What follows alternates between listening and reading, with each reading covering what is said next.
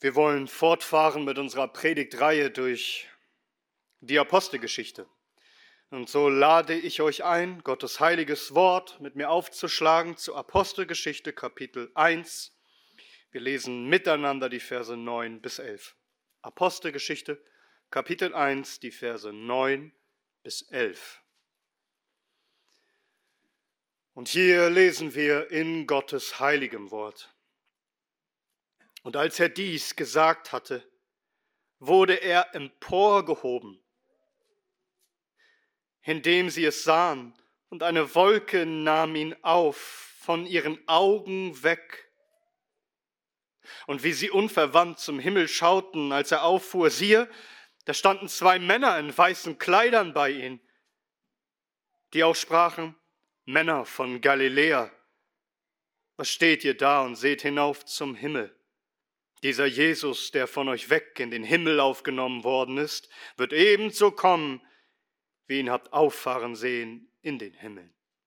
Amen. Amen. Lasst uns beten. Unser Herr Jesus Christus, du König aller Könige, du Herr auf hohen und erhabenen Thron, wir bitten dich, sieh uns gnädig an, gnädiglich an. Erbarme dich über uns und schenk, dass wenn wir hören von dir, dass wir dich fürchten und dass wir dich lieben und dass wir dich ehren von ganzem Herzen. Herr, verherrliche dich selbst in dieser Stunde. Wir bitten es in Jesu Namen. Amen. Amen. Nehmt gerne Platz.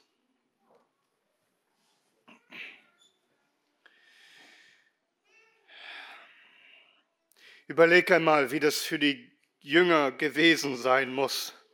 Sie stehen dort auf diesem Berg.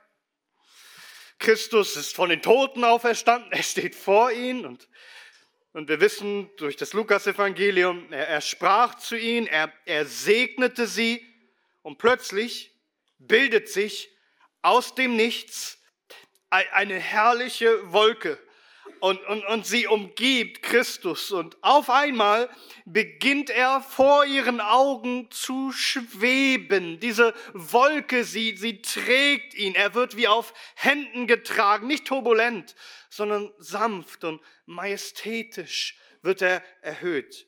Höher, höher, höher. So hoch, dass sie ihn äh, kaum noch sehen können. Und, so hoch wie der Himmel selbst und, und ihre Sehkraft reicht dann gar nicht mehr aus, ihn weiterhin zu erblicken und plötzlich ist er weg. Und die Jünger, sie starren zum Himmel, wie gebannt blicken sie nach oben und können ihre Augen nicht ablassen, wie fixiert, vielleicht passiert ja noch was. Und plötzlich, wiederum aus dem Nichts, stehen da zwei Männer neben ihnen, die vorher nicht da waren. Männer mit strahlend weißen Gewändern. Und jedem ist klar, das sind Engel. Sie sprechen mit den Jüngern. Sie erklären ihnen, was hier geschah. Ich denke, dass diese, dieses wundersame, außergewöhnliche Erlebnis sich für immer eingebrannt hatte in das Gedächtnis der Jünger. Was hier geschah, ist so einzigartig, so übernatürlich, unbeschreiblich, solch ein heiliger Moment. Uns muss allen klar sein, das, was hier geschieht, ist von größter Bedeutung. Aber was bedeutet es? Was zeigt uns, was, was lehrt uns diese Himmelfahrt Jesu Christi? Man könnte viel darüber sprechen, wozu Christus in den Himmel aufgefahren ist, was er dort tut, wie er sein Blut in das Allerheiligste brachte, einmal als hohen Priester, mit seinem Blut für uns zu sprechen vor dem Vater und Fürbitte zu leisten, eine Stätte uns zu bereiten im Himmel und so weiter.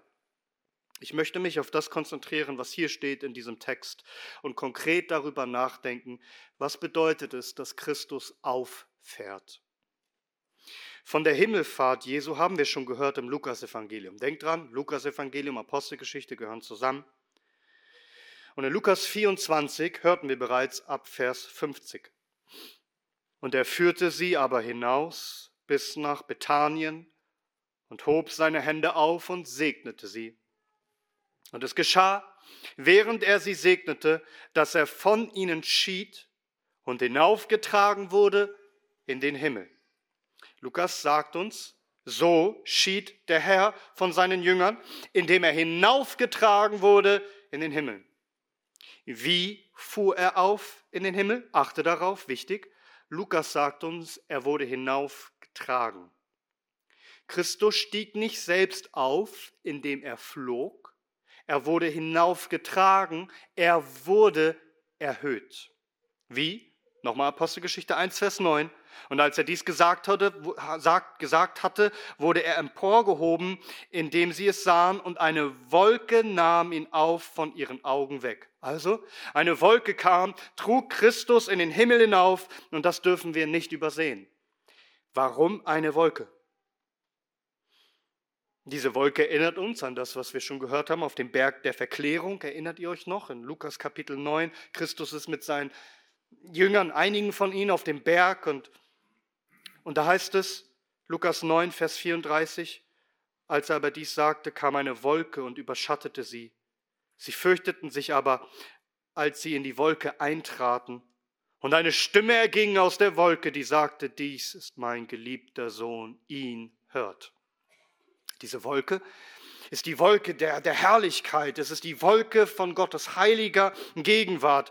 Und wir wissen, dass auch die Israeliten schon geführt wurden durch eine Wolkensäule in der Wüste. Und immer, immer wieder lesen wir, dass eine Wolke kommt, zum Beispiel das Heiligtum erfüllt und es wird genannt die Herrlichkeit Gottes. Es, diese Wolke ist also die Herrlichkeitswolke, die Gottes heilige Gegenwart demonstriert. Wir könnten uns so viele Stellen anschauen. Die Wolke steht für Gottes heilige, herrliche Gegenwart. Das heißt nun konkret, Christus wird erhoben, erhöht, aber nicht von sich selbst. Wer erhöht ihn hier?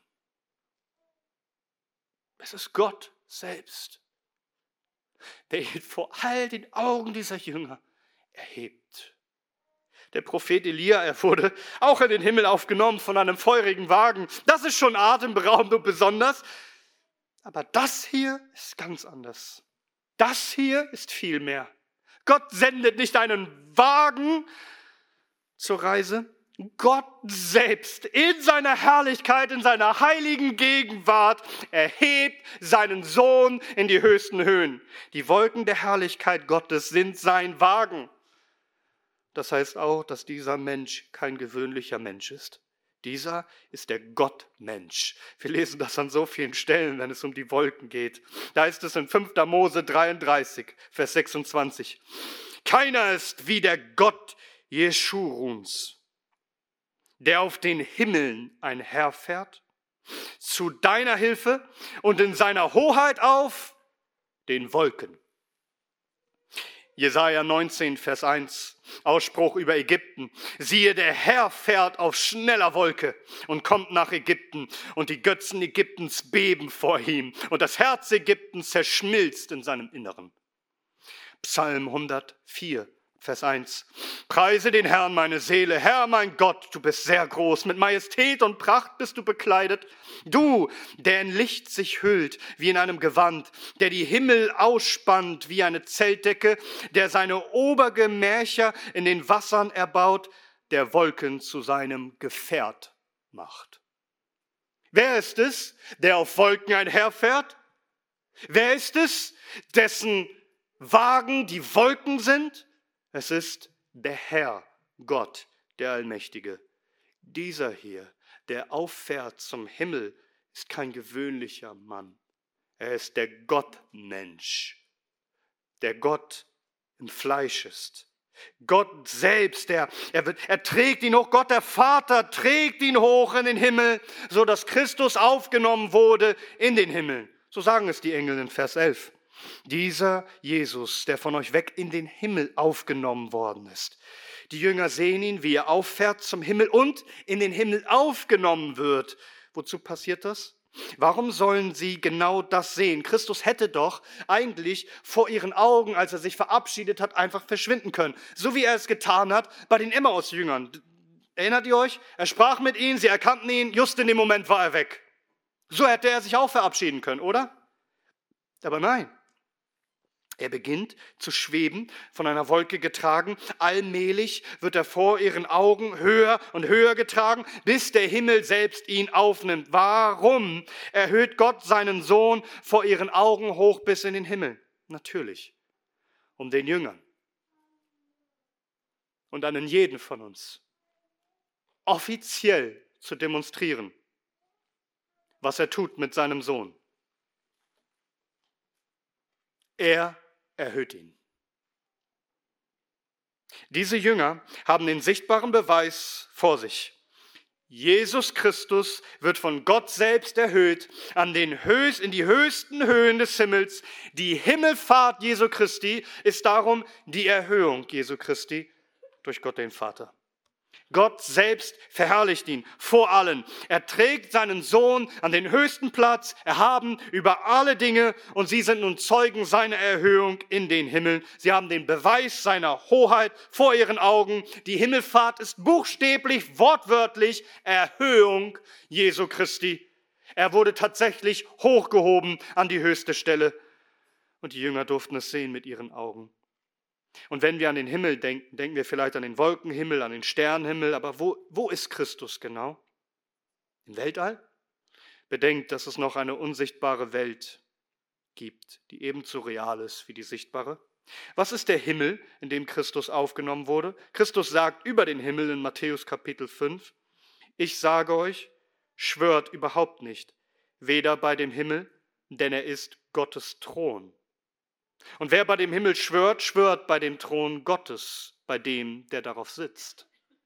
Und in Apostelgeschichte 7 heißt es, Vers 49, der Himmel ist mein Thron und die Erde der Schemel meiner Füße. Das heißt konkret, der Himmel ist Gottes Thron. Er ist der Ort seines Thronsitzes. Und nun bedenke dies. Christus ist Mensch, er ist leibhaftig auferstanden und als Mensch wird er hochgetragen. Es ist keine Vision. Was hier geschieht, geschieht wirklich und auch physisch. Und er wird getragen an einen realen Ort. Eine Ortschaft, die wir nicht sehen können mit unseren Augen. Aber Himmel und Hölle sind reale Orte, wo man auch physisch und leiblich sein kann. Christus sagt sogar zu seinen Jüngern in Johannes 14, dass er ihnen eine Stätte bereitet. Als Mensch fährt Christus auf an einen realen Ort, der unsichtbar für uns ist, und zwar in die ewige Stadt Gottes, in das himmlische Jerusalem, wo Gott selbst thront, umgeben von einer Engelschar, die ihm dient. Christus wird erhoben zu dem Thron und setzt sich zu Rechten Gottes, der, dem Allmächtigen. Und das sollen die Jünger sehen. Sie sollen nicht zweifeln. Er wird vor ihren Augen auf einer Wolke getragen, wie auf Händen. Dieser ist König. Er wird gebracht in die himmlische Stadt, vor dem himmlischen Thron, und alles verneigt sich vor ihm. Er kommt an in der ewigen Stadt, vor den uralten Toren dieser himmlischen Stadt. Und was ruft er aus? Psalm 24. Erhebt ihr Tore eure Häupter und erhebt euch ewige Pforten, damit der König der Herrlichkeit einziehe. Wer ist dieser König der Herrlichkeit? Der Herr stark und mächtig, der Herr mächtig im Kampf. Erhebt ihr Tore eure Häupter und erhebt euch ewige Pforten, damit der König der Herrlichkeit einziehe. Wer ist dieser König der Herrlichkeit? Der Herr der Herrscharen. Er ist Gott. Er ist der König der Herrlichkeit. Er ist Gott. Er ist Gott. Er wird gebracht vor Gott dem Vater. Er wird getragen auf den Wolken wohin. Ein Mensch wird gebracht vor dem Ewigen. Erinnert uns das an etwas, dass eine Wolke kommt und den Menschensohn bringt vor Gott? Daniel Kapitel 7, ab Vers 13. Ich schaute in Gesichten der Nacht, und siehe, mit den Wolken des Himmels kam einer wie eines Menschen Sohn. Und er kam zu dem Alten an Tagen und wurde vor ihm gebracht. Und ihm wurde Herrschaft und Herrlichkeit und Königtum gegeben. Und alle Völker, Völkerschaften und Sprachen dienten ihm. Seine Herrschaft ist eine ewige Herrschaft, die nicht vergehen wird. Und sein Königtum ein solches, das nie zerstört werden wird. Hast du das gehört? Hast du es begriffen vom ganzen Herzen? Die Himmelfahrt Christi ist die Erhöhung Christi an den höchsten Ort zu Gott dem Vater. Er wird gebracht auf einer Wolke getragen zu Gott selbst. Christus, dieser Mensch, ist der Menschensohn. Er kommt nun mit den Wolken des Himmels getragen zu Gottes Thron. Und was wird ihm gegeben von Gott dem Vater? Ihm wird alles übergeben. Die ganze Herrschaft, alle Herrlichkeit, Königtum, alles wird ihm verliehen. Alle Macht über alle Menschen, eine ewige Herrschaft, ein Königtum, das unzerstörbar ist. Was hier geschieht, ist unbeschreiblich gewaltig. Das ist also, was die Himmelfahrt Christi bedeutet. Und was könnte bedeutungsvoller und gewichtiger und glorreicher sein als, dass Christus erhöht wird von Gott selbst aufgenommen in die höchsten Höhen zu Gott selbst, um alle Macht und Herrlichkeit zu empfangen, die Gott selbst allein nur zusteht. Alles übergibt der Vater dem Sohn, alle Gewalt über alle Menschen. Christus drückt es so aus in Johannes 17, da ist es Vers 2. Dies redete Jesus und erhob seine Augen zum Himmel und sprach, Vater, die Stunde ist gekommen, verherrliche deinen Sohn, damit dein Sohn dich verherrliche, so wie du ihm Gewalt gegeben hast über alles Fleisch. Christus herrscht nun in Herrlichkeit mit Macht über alles Fleisch, über alle Menschen, alles ist ihm untertan. Die Himmelfahrt Christi ist buchstäblich seine Erhöhung an den höchsten Ort. Und darüber lasst uns mehr nachdenken. Denn schon das Alte Testament prophezeit es. Es heißt in Jesaja 52, Vers 13: Siehe, mein Knecht wird einsichtig handeln. Er wird erhoben und erhöht werden und sehr hoch sein, spricht Gott der Vater über seinen Sohn, der als Knecht in diese Welt kam. Die Jünger, die haben sich gewünscht, Jesus erhoben zu sehen, erhaben zu sehen auf dem Thron Davids in Jerusalem. Aber das, was hier geschieht, ist größer als das.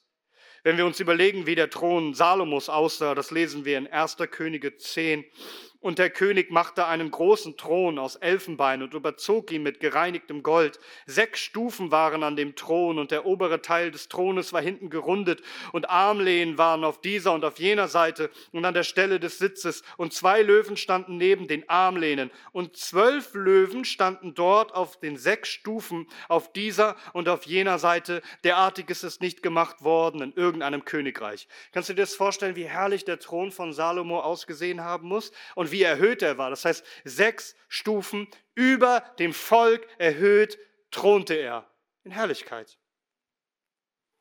Doch Christus, er ist größer als Salomo, als alle Könige dieser Erde.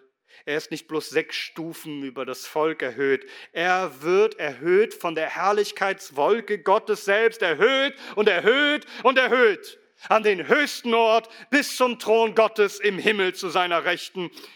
Er hat den höchsten Ehrenplatz. Gott hat Größeres im Sinn für seinen Sohn, als dass er bloß auf dem Thron Davids in Jerusalem sitzt, sondern der Thron Davids ist nun der Thron in den höchsten Höhen über alle Erde. Denn es ist zu gering, als dass er nur herrschen würde über Israel. Es ist zu wenig, dass er nur ein Licht ist für Israel. Er soll herrschen und ein Licht sein für die ganze Erde. Er soll erhoben sein über alle Könige und Königreiche der Welt, über alle Menschen, auch über David und Salomo, über Mose und Abraham und selbst über die Engel und jeden Erhabenen in Macht. Er ist der Herr aller Herren und der König aller Könige. Und so sitzt er nun in höchster Höhe als Gottmensch hoch auf dem erhabenen Thron. Nachdem wir die Erniedrigung Christi gesehen haben im, im Lukas-Evangelium, in seinem Leiden und Sterben als Knecht am Kreuz, sehen wir nun seine Erhöhung, nachdem er auferstanden ist, indem er auffährt zum Himmel und Gott der Vater ihn erhöht und krönt über alles. So lesen wir in Philippa Kapitel 2 ab Vers 5.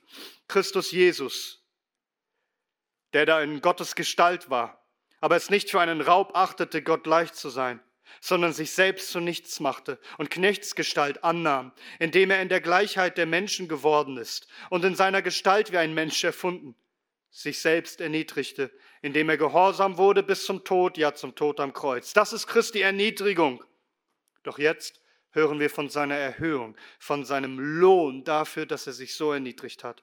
Darum hat Gott ihn auch hoch erhoben und in dem Namen gegeben, der über jedem Namen ist, damit in dem Namen Jesu jedes Knie sich beuge, der himmlischen und irdischen und unterirdischen, und jede Zunge bekenne, dass Jesus Christus Herr ist zur Verherrlichung Gottes des Vaters.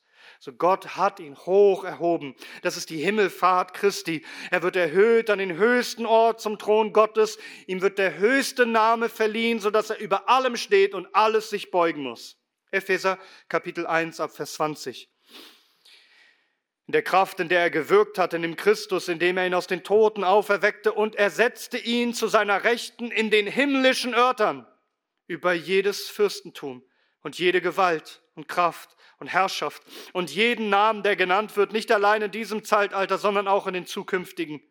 Und hat alles seinen Füßen unterworfen und ihn als Haupt über alles der Versammlung gegeben, die sein Leib ist, die Fülle dessen, der alles in allem erfüllt. Hörst du, wie Christus erhöht wurde, um zu demonstrieren, dass er über allem steht. Er sitzt zu Rechten Gottes, er steht über alle Fürstentümer und Gewalten, über alle Kraft, über jede Herrschaft in diesem Zeitalter und in den kommenden. Alles ist ihm zu Füßen geworfen.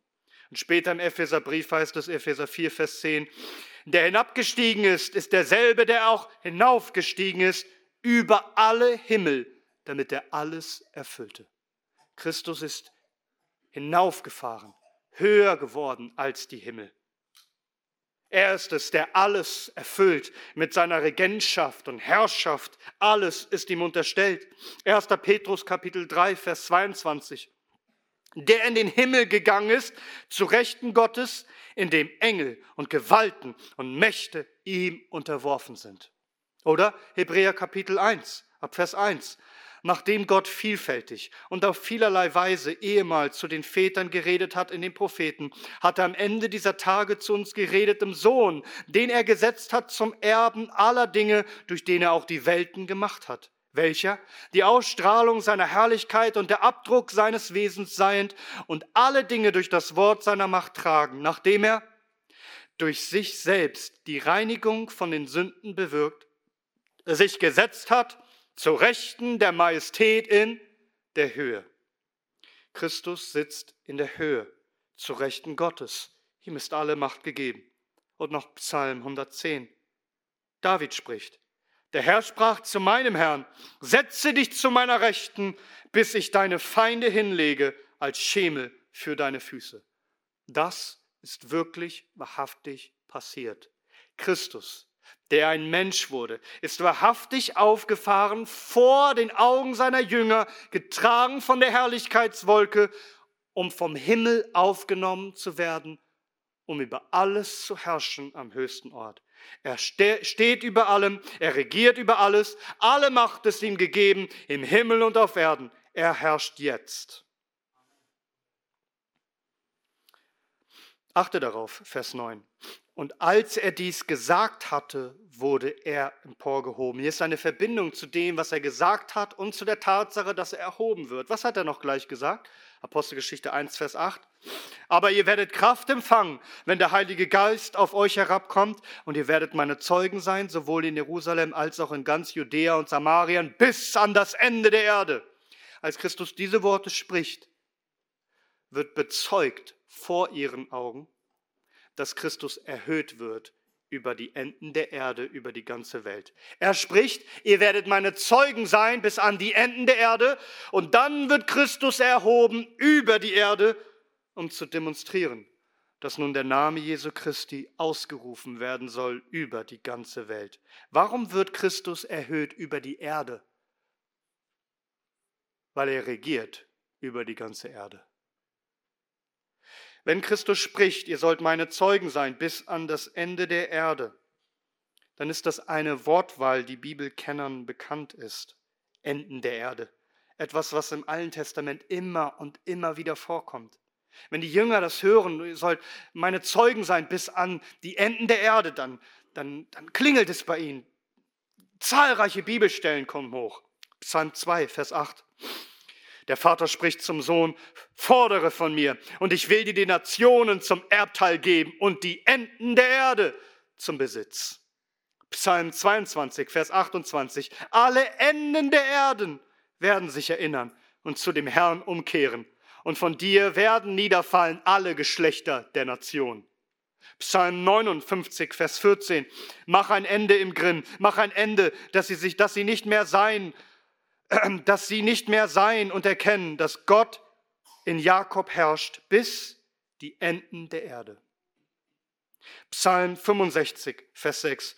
Du wirst uns antworten durch furchtbare Dinge in Gerechtigkeit, Gott unseres Heils, die Zuversicht aller Enden der Erde und der fernsten Meere, Vers 9. Und die Bewohner der Enden der Erde fürchten sich vor deinen Zeichen. Du bewirkst, dass die Ausgänge des Morgens und des Abends jauchzen. Psalm 67, Vers 8. Gott wird uns segnen und alle Enden der Erde werden ihn fürchten. Psalm 72, Vers 8. Und er wird herrschen von Meer zu Meer und vom Strom bis an die Enden der Erde.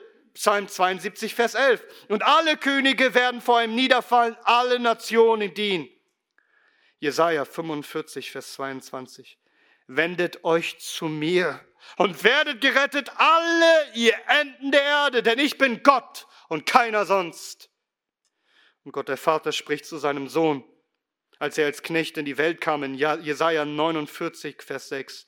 Ja, er spricht, es ist zu gering, dass du mein Knecht seiest, um die Stämme Jakobs aufzurichten und die Bewahrten von Israel zurückzubringen. Ich habe dich auch zum Licht der Nation gesetzt, um meine Rettung zu sein bis an das Ende der Erde. Du sollst meine Rettung sein bis an das Ende der Erde. Micha Kapitel 5, Vers 3. Micha Kapitel 5, Vers 3 und er wird dastehen und seine Herde weiden in der Kraft des Herrn, in der Hoheit des Namens des Herrn, seines Gottes. Und sie werden wohnen, denn von, denn nun wird er groß sein bis an die Enden der Erde. Und zum Abschluss noch Sacharja Kapitel 9, Vers 10 und ich werde die Streitwagen aus Ephraim und die Pferde aus Jerusalem ausrotten und den Kriegsbogen wird, aus, wird ausgerottet werden und er, und er wird Frieden reden zu den Nationen und seine Herrschaft wird sein vom Meer zu Meer und vom Strom bis an die Enden der Erde. Versteht ihr? Immer und immer wieder diese Verheißung. Die Herrschaft Gottes wird sich durch seinen Gesalbten, durch den Christus ausbreiten bis an die Enden der Erde. Sein Reich nimmt die Welt ein. Verstehst du das? Die Himmelfahrt Christi ist die glorreiche Erhöhung Jesu zum König über die ganze Welt, über alle Nationen. Sein Auffahren in den Himmel ist eine offizielle Thronbesteigung. Der Gottmensch regiert nun diese Welt. Er ist Pantokrator, was so viel heißt wie der Allherrscher, der Weltenbeherrscher, der Herr, der König des Kosmos, der König aller Könige und der Herr aller Herren. Überleg einmal darum, wie lächerlich es ist, was so viele Christen tun, besonders unter den Evangelikalen, dass sie rumlaufen und die Leute doch bitten, Jesus zu ihrem Herrn zu machen. Nein, du machst Jesus Christus nicht zum Herrn. Er ist der Herr aller Herren. Verstehst du? Gerade in den Vereinigten Staaten von Amerika haben wir diesen Wahlkampf, ja, die Vorwahlen zur Präsidentschaftswahl und alle buhlen um Stimmen und es geht um Aufmerksamkeit und Kampf um Macht. Und eines der größten Irrtümer heute unter den Christen ist zu denken, dass das bei Christus ganz ähnlich wäre. Dass Christus auf Stimmenfang wäre dass er wie ein Bittsteller kommt in der Hoffnung, man wird ihn doch zum König und zum Herrn machen? Christus würde so gerne König über dich sein. Nun lass ihn doch. Ich könnte das selber kommentieren, aber ich zitiere einmal den Theologen, den ich sehr schätze, leider schon verstorben, R.C. Sproul.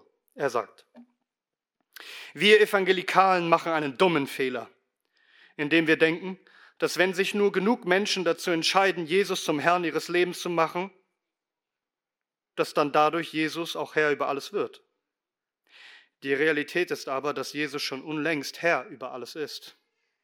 Genau genommen vergrößert sich das Reich Christi nicht, denn er hat, denn es hat gar keine Grenzen.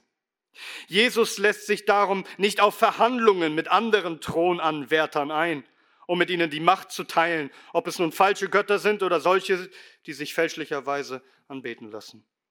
Die Herrschaft Christi ist nicht etwas, das wir erreichen oder realisieren. Die Herrschaft Christi ist etwas, das wir anerkennen und worunter wir uns unterwerfen. Die Herrschaft Christi ist nicht etwas, worüber es zu vollhanden gilt, sondern etwas, was es zu verkündigen gilt. Zitat Ende. Der Punkt ist der, unsere Aufgabe ist auszurufen, dass Jesus Christus Herr ist. Unsere, unsere Aufgabe ist es, Herolde des Königs zu sein und auszurufen, dass er Herr ist. 2. Korinther 4, Vers 5. Denn wir predigen nicht uns selbst, sondern Jesus Christus als Herr. Als Herr. Das ist unsere Botschaft. Christus ist Herr. Er ist König. Er ist der gesalbte, eingesetzte König aller Könige und er herrscht über alles. Er sitzt auf dem Thron der Macht. Er regiert schon über Himmel und Erde. Alles gehört ihm. Alles liegt ihm zu Füßen. Und das bedeutet es, dass einem der Verstand wieder einkehrt. Wenn man das über Christus spricht, wie Nebukadnezar es sagte in Daniel Kapitel 4 ab Vers 31. Und am Ende der Tage erhob ich, Nebukadnezar, meine Augen zum Himmel und mein Verstand kam mir wieder. Und ich pries den Höchsten und ich rühmte und verherrlichte den ewig Lebenden, dessen Herrschaft eine ewige Herrschaft ist und dessen Reich von Geschlecht zu Geschlecht währt. Und alle Bewohner der Erde werden wie nichts gerechnet. Und nach seinem Willen tut er mit dem Heer des Himmels und mit den Bewohnern der Erde. Und da ist niemand, der seine Hand wehren und zu ihm sagen könnte, was tust du? So herrscht nun Christus als Pantokrator, als Allherrscher. Da ist niemand, der seine Hand wehren kann und sprechen kann, was tust du? Ihm ist alle Macht gegeben im Himmel und auf Erden und er tut, was immer ihm gefällt. Und er ist der Richter über die Lebenden und die Toten. Er ist der Herr über Himmel und Hölle und auch der Herr über deine Seele. Ob du es nun willst oder nicht, ob du es wahrhaben willst oder nicht, er ist der Herr deiner Seele. Er ist der Richter deiner Seele. Und er ist entweder dein Richter zur ewigen Verdammnis oder er ist dein Retter zum ewigen Leben. Unsere Botschaft ist, Jesus Christus ist Herr. Und so gebietet er nun allen Menschen an allen Orten Buße zu tun und zu glauben an ihn, denn er kommt, um diese Welt zu richten. Es heißt im Psalm 2, und nun, ihr Könige, seid verständig, lasst euch zurechtweisen, ihr Richter der Erde, dient dem Herrn mit Furcht und freut euch mit Zittern, küsst den Sohn, damit er nicht zürnt und ihr umkommt auf dem Weg. Denn nur ein wenig, das entbrennt sein Zorn, glückselig alle, die zu ihm Zuflucht nehmen. Unser Herr, unser Christus ist kein Möchtegern Herr. Er ist der Herr, darum huldige ihn. Küss den Sohn, bete ihn an, unterwirf dich unter seiner Hoheit, unter seiner Macht, bevor er dich zerschmettert. Ja, er herrscht jetzt. Und zwar nicht allein über unsere Herzen, in den Herzen derer, die glauben, als sei das Reich Christi bloß ein Reich in unseren Herzen. Christus herrscht über ausnahmslos alles. Er regiert die Geschichte. Und wenn du die Offenbarung studierst, wie er die sieben Siegel öffnet, dann schau doch, was passiert. Kriege und Hungersnöte und Plagen und Verfolgung. Christus herrscht real in der Geschichte, in, den Gesch in der, die Geschicke dieser Welt. Seine Hoheit ist, dass er herrscht über alles. Sag mir, wer bestimmt die Geschichte dieser Welt? Die Reichen und Mächtigen und Einflussreichen? Nein, der Herr. Wer bestimmt eigentlich, was gut und böse ist? Die Mehrheit, die Gesellschaft? Nein, der Herr. Wer bestimmt, was Gerechtigkeit bedeutet? Die vielen Aktivisten und Demonstranten? Nein, es ist der Herr. Wer bestimmt, was Ehe ist? Der Staat? Die Regierung? Nein, es ist der Herr. Wer bestimmt, wie viele Geschlechter es gibt? Die Psychologen? Die Ärzte? Nein, es ist der Herr. Wer bestimmt, was der Ursprung und Sinn und Ziel des Lebens ist? Wer bestimmt, was wahre Weisheit ist? Die Universitäten und Wissenschaftler, Doktoren und Professoren? Nein, der Herr. Wer sollte bestimmen über all dein Denken und Handeln? Andere Menschen? dein Umfeld, die Medien oder du selbst, als seist du dein eigener Herr? Nein, allein der Herr Jesus Christus. Vor ihm soll sich jedes Knie beugen und jede Zunge bekennen, dass er der Herr zu nennen sei. Gott hat ihn erhöht über den König, als König über alles. Und Christus führt einen Siegeszug durch die Völker. Einen Siegeszug. Er ist nicht wieder, wieder ein, ein, einer, der Präsident werden möchte und möglichst viele Stimmen sammelt. Er hat gesiegt. Und nun wird es verkündigt.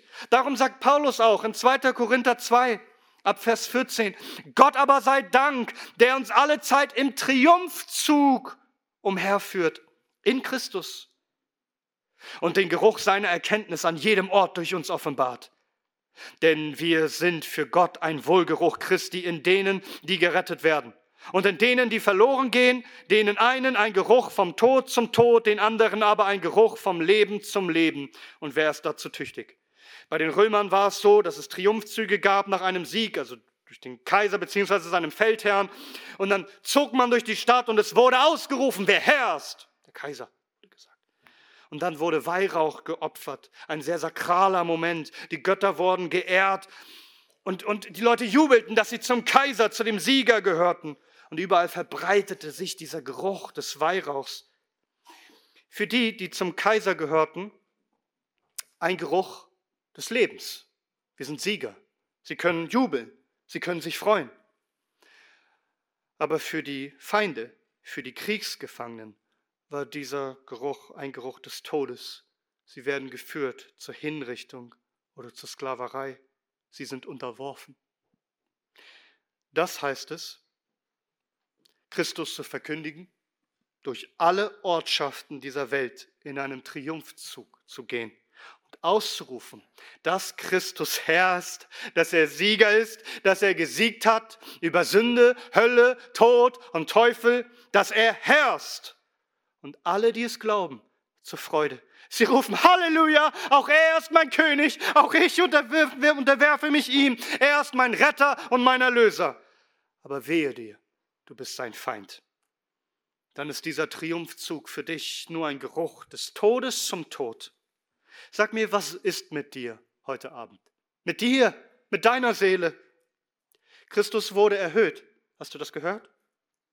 Die Frage ist, beugst du dich vor ihm? Oder rebellierst du gegen diesen König, den Gott selbst eingesetzt hat? Du kannst nichts dagegen ausrichten, dass er herrscht. Du kannst so viele Steine werfen an den Himmel, wie du willst. Du kannst deine Faust zum Himmel hochheben und ballen und wütend schreien, wie du willst und trampeln wie ein kleines Kind. Du kannst ihn nicht von seinem Thron stoßen. Er und seine Herrschaft sind unaufhaltsam. Widerstand ist zwecklos.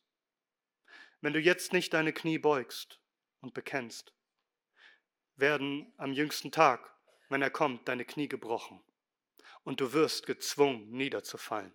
Denn jedes Knie wird sich beugen, sagt die Schrift. Und jede Zunge wird bekennen, dass er Herr zu nennen sei. Darum komm doch heute. Jetzt, wo noch Gnade da ist, jetzt, wo der König noch ruft, dass er nicht Richter einfach sein will, sondern auch Retter für jeden, der zu ihm kommt für jeden, der ihn erkennt, doch als König und Herrn. Es heißt in Römer 10, Vers 9, dass wenn du mit deinem Mund Jesus als Herrn bekennst und in deinem Herzen glaubst, dass Gott ihn aus den Toten auferweckt hat, dann wirst du gerettet werden. Und denn es, ist, denn es ist kein Unterschied zwischen Jude und Grieche, denn derselbe Herr von allen ist reich für alle, die ihn anrufen. Denn jeder, der irgend den Namen des Herrn anruft, wird gerettet werden. Hast du das verstanden? Und hast du das getan? Verstehst du, dass Christus der Herr ist, auch über deine Seele? Dass du darum kommst, um den Namen des Herrn anzurufen und zu sprechen. Du bist Herr, du bist erhaben, du sitzt auf dem hohen und erhabenen Thron und du hast Macht, auch mich jetzt zu begnadigen, mir jetzt zu vergeben und mir jetzt ewiges Leben zu schenken in deiner Vollmacht. Denn Christus sagt, dass er die Macht hat über alles Fleisch und er gibt allen das ewige Leben, wem er will. Wie steht es heute um deine Seele? Aber zurück zu unserem Text. Die Jünger sahen, wie Christus zum Himmel aufgetragen wurde. Und sie starrten wie gebannt weiter zum Himmel, wo Christus verschwand. Vers 10. Und wie sie unverwandt zum Himmel schauten, als er auffuhr, siehe, da standen zwei Männer in weißen Kleidern bei ihm, die aussprachen, Männer von Galiläa, was steht ihr da und seht hinauf zum Himmel? Dieser Jesus, der von euch weg in den Himmel aufgenommen worden ist, wird ebenso kommen, wie ihn habt auffahren sehen in den Himmel. Noch einmal, stellt euch das vor. Also sie starren unverwandt äh, zum Himmel auf, also wie fixiert, in der Hoffnung, dass sich da vielleicht noch was bewegt oder noch irgendwas tut. Ich, ich sage, ich hätte genauso gehandelt. Ich hätte mich da wahrscheinlich, äh, ich hätte den ganzen Tag gesessen und hätte geguckt, da ist er aufgefahren, dort war das. Vielleicht passiert da noch irgendetwas, vielleicht gibt es noch ein Zeichen oder er kommt doch noch zurück oder was passiert? Und so schauen sie wie gebannt, wie fixiert in den Himmel und ich kann mir vorstellen, dass sie sich ziemlich erschreckt haben, als da plötzlich zwei Männer bei ihnen standen, die vorher nicht da waren. Zumindest nicht sichtbar. Und dann auch noch in weißen Gewändern. Von solchen hörten wir schon bei der Auferstehung Christi. Wisst ihr noch, als die Frauen nicht verstehen konnten, warum da ein leeres Grab ist? Da haben wir gelesen in Lukas 24, Vers 4. Und es geschah, als sie darüber in Verlegenheit waren, siehe, da traten zwei Männer in strahlenden Kleider zu ihnen. Ja, was sucht ihr den Lebendigen bei den Toten? Die Engel halfen den Schwestern, das zu verstehen, was hier passiert. Und, und so helfen diese Engel auch den Jüngern hier zu verstehen, was hier passiert. Die Engel sprachen die Männer an. Männer von Galiläa. Diese, diese Engel wissen genau, wer diese Männer sind. Sie haben von Anfang an alles mitverfolgt. Von Anfang an in Galiläa. Und überlegt euch das. Diese Männer aus Galiläa, das heißt, diese Fischer, diese Nobodies, die wurden dazu erwählt, vom König der Könige bei seiner Thronbesteigung dabei zu sein, seine Erhöhung zu sehen, wie er in seiner Majestät den Thron einnimmt. Sie, diese Männer aus Galiläa, durften es bezeugen. Was steht ihr darum? Und schaut hinauf zum Himmel. Er ist jetzt zum Himmel aufgefahren, er wurde vom Himmel aufgenommen. Euer Jesus, der, dem ihr gefolgt seid, der, der gestorben und auferstanden ist, dieser Jesus von Nazareth, den ihr gefolgt seid, schon von Galiläa, euer Meister, er ist es, mit dem ihr gewandert seid, den von dem ihr gelernt habt, euer Meister, der euch die Füße gewaschen hat. Ja, vielmehr, der euch gewaschen hat mit seinem Blut am Kreuz. Er ist es, er wirklich, er ist es. Er ist aufgefahren zum Himmel. Er ist vom Himmel aufgenommen worden, willkommen geheißen worden. Die Tore der Ewigkeit haben sich für ihn geöffnet. Aber dies sollt ihr nun wissen. Er wird wiederkommen in gleicher Weise. So wie er zum Himmel auffuhr in den Wolken, wird er wiederkommen in den Wolken. Ja, das ist die Hoffnung der Christen seit jeher. Christus ist leiblich aufgefahren zum Himmel. Er wird leiblich wiederkommen in den Wolken der Macht. Er wird kommen in Macht und Herrlichkeit. So viele Stellen sprechen von der Wiederkunft Jesu Christi und Christen leben in dieser Erwartung und lasst euch niemals abbringen, den Herrn Jesus Christus zu erwarten aus den Himmeln. Und wenn es auch noch lange, lange dauern sollte und mag es noch einmal 2000 Jahre lang dauern, wir erwarten den Herrn Jesus Christus aus den Himmeln. Es heißt in Philippa Kapitel 3, Vers 20, denn unser Bürgertum ist in den Himmeln, von woher wir auch den Herrn Jesus Christus als Heiland erwarten. Er wird wiederkommen, zu richten die Lebenden und die Toten, um alle Dinge wiederherzustellen, einen neuen Himmel und eine neue Erde zu schaffen. Ganz interessant, Apostelgeschichte Kapitel 3, da wird den Juden gepredigt, die Christus getötet haben.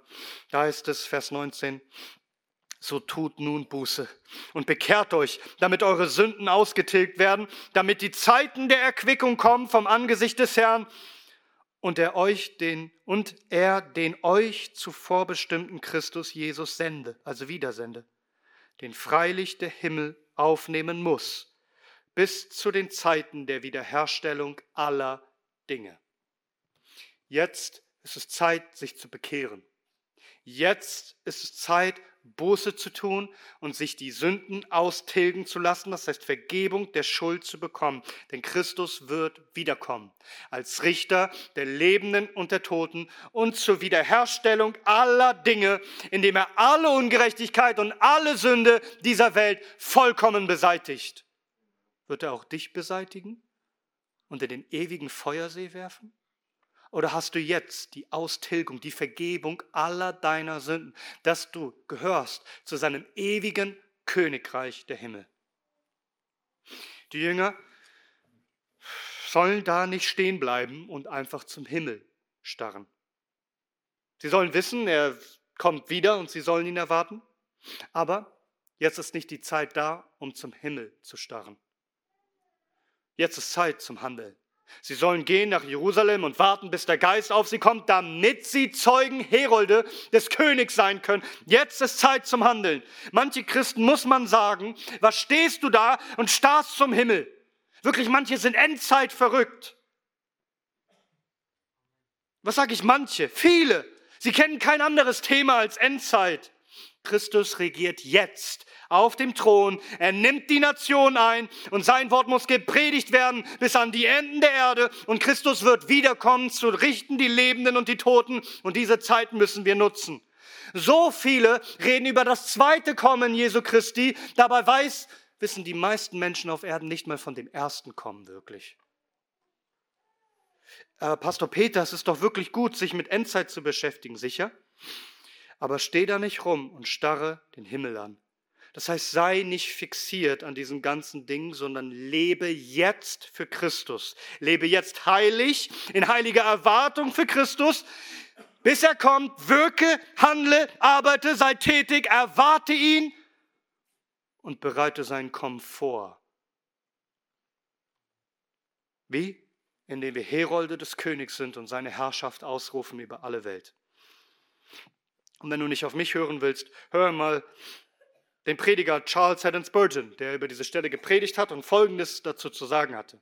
Er sagt, manche Christen sind sehr neugierig, aber nicht gehorsam. Einfache Gebote werden vernachlässigt, aber schwierige Probleme versuchen sie zu lösen.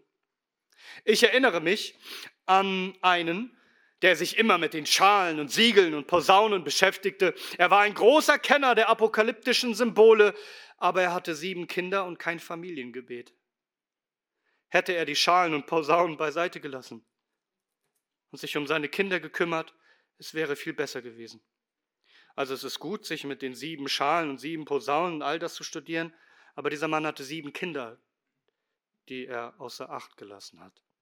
Ich habe Männer gekannt, sagt Spurgeon, die in Daniel wunderbar bewandert und in Ezekiel besonders unterwiesen waren, aber 2. Mose 20, die zehn Gebote, haben sie merkwürdigerweise vergessen. Und Römer 8 kannten sie, verstanden sie nicht so gut. Da geht es darum, dass wir nicht mehr der Sünde leben, sondern jetzt in Heiligung. Ich tadle solche Leute nicht dafür, dass sie Daniel und Ezekiel studiert haben, sondern ganz im Gegenteil. Dennoch wünschte ich, sie wären eifriger für die Bekehrung der Sünder in ihrer Umgebung gewesen und hätten sich mehr darum bemüht, den armen Heiligen zu helfen. Ich gebe zu, dass das Studium der Füße des Bildes aus Nebukadnezars Vision wertvoll ist und dass es wichtig ist, die Reiche zu kennen, aus denen die zehn bestehen. Aber ich sehe nicht ein, warum man zulassen sollte, dass solche Studien die Gemeinplätze der praktischen Frömmigkeit überlagern. Wenn man die Zeit, die man mit obskuren theologischen Thesen verbringt, für die Mission in der dunklen Gasse nebenan neben dem Haus des guten Mannes verwenden würde, käme mehr Nutzen für die Menschen und mehr Ehre für Gott. Ich möchte, dass ihr alle Geheimnisse versteht, Brüder, wenn ihr es könnt. Aber vergesst nicht, dass unsere Hauptaufgabe hier unten darin besteht zu rufen, siehe das Lamm. Lest und forscht mit allen Mitteln, bis ihr alles wisst, was der Herr über die kommenden Dinge geoffenbart hat. Aber sorgt vor allem dafür, dass eure Kinder zu den Füßen des Erlösers gebracht werden. Und dass ihr mit Gott zusammen am Aufbau seiner Gemeinde arbeitet. Diese dichte Masse von Elend und Unwissenheit und Sünde, die uns von allen Seiten umgibt, verlangt all unsere Kräfte. Und wenn ihr dem Ruf nicht folgt, obwohl ich kein Mann mit weißen Kleidern bin, also wie die Engel, so wage ich es dennoch zu sagen, ihr Männer der Christenheit, warum steht ihr da und starrt in die Geheimnisse, wenn so viel für Jesus getan werden muss und ihr lasst es unerledigt? Oh, ihr, die ihr neugierig seid, werdet gehorsam. Oh, ihr, die ihr neugierig seid, aber nicht gehorsam, ich fürchte, ich spreche vergeblich zu euch, aber ich habe gesprochen möge der Heilige Geist sprechen. Zitat Ende. Habt ihr gehört? Starrt nicht regungslos, tatenlos zum Himmel. Christus wird wiederkommen zum Gericht über die Lebenden und die Toten. Jetzt ist Zeit zu handeln. Der Kraft des Heiligen Geistes, Christus, der erhöht ist, allen Menschen als der erhöhte Herr zu verkündigen. So lasst uns handeln, treu, bis er kommt damit umso mehr Menschen Christus die Ehre geben. Alle sollen es hören. Jesus Christus herrscht als König von einem hohen und erhabenen Thron über die ganze Erde. Und alle Enden der Erde sollen und werden ihn preisen. Auch du. Gibst du ihm, was ihm zusteht? Die Himmelfahrt ist die Erhöhung Christi. Erhöhst du ihn? Auch morgen in deinem Alltag? Und spielt ja keine Rolle mehr. Der König aller Könige. Dein, dein Herz soll von der Hoheit und Herrlichkeit Christi, von seiner Majestät und Macht völlig erfüllt und ergriffen sein, dass du ihn ehren willst und dass du dich freust über deinen König. Dass du jubelst über den Herrn des Himmels und der Erde. Er sitzt auf dem Thron. Dieses Wissen, das besiegt alle deine Sorgen und lässt dich feiern im Herzen, auch inmitten von allen Tragödien und allen Traurigkeiten, ihn preisen, weil niemand kann ihn von seinem Thron stoßen. Betest du ihn an, liebst du ihn, erfreust du dich über ihn, singst du ihm die Psalmen, gibst du ihm die Ehre, in allem, was du bist, sprichst du ein Hoch auf den König. Ihm sei die Ehre durch alles, was du denkst und sagst und fühlst und tust, alles für den König, alles zu seiner Ehre. Ist das der Fall in deinem Leben? Alles soll rufen, hochgelobt sei der Herr, der König aller Könige, der erhaben ist. Und alles soll ihm dienen, alles soll ihm untertänig sein. Ja, ihm allein sei Ruhm und Ehre von Ewigkeit zu Ewigkeit. Amen.